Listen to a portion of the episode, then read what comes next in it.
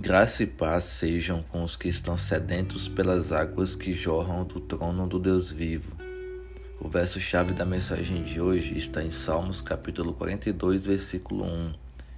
Como a costa anseia por águas correntes, a minha alma anseia por ti, ó Deus. A água é um elemento da natureza que é essencial para a vida, tanto de homens quanto plantas, árvores e animais.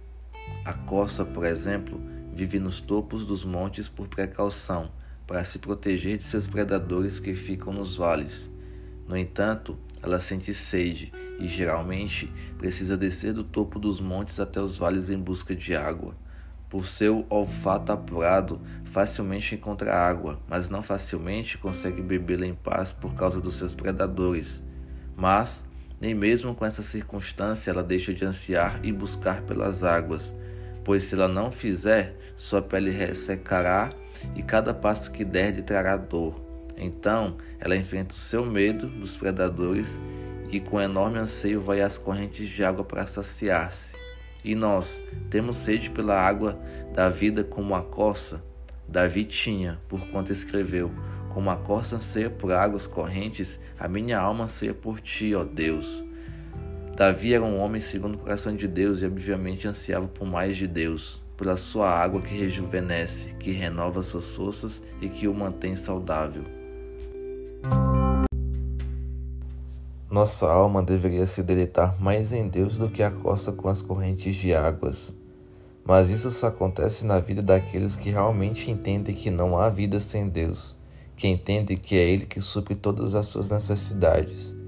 Quem dera ansiássemos mais pela presença de Deus, com certeza seríamos exponencialmente mais transformados em um verdadeiro cristão. Quem dera a nossa maior sede não fosse por água, ou nossa fome por alimentos. Quem dera se a nossa maior sede fosse pela água viva que jorra do trono do Deus vivo. Quem dera se a nossa maior fome fosse espiritual e buscássemos o alimento na Sua palavra, no pão vivo. Nem só de pão viverá o homem, mas de toda palavra que sai da boca de Deus. Quem dera entendêssemos essa, essa passagem como realmente deveria ser compreendida, e mais, quem dera vivêssemos.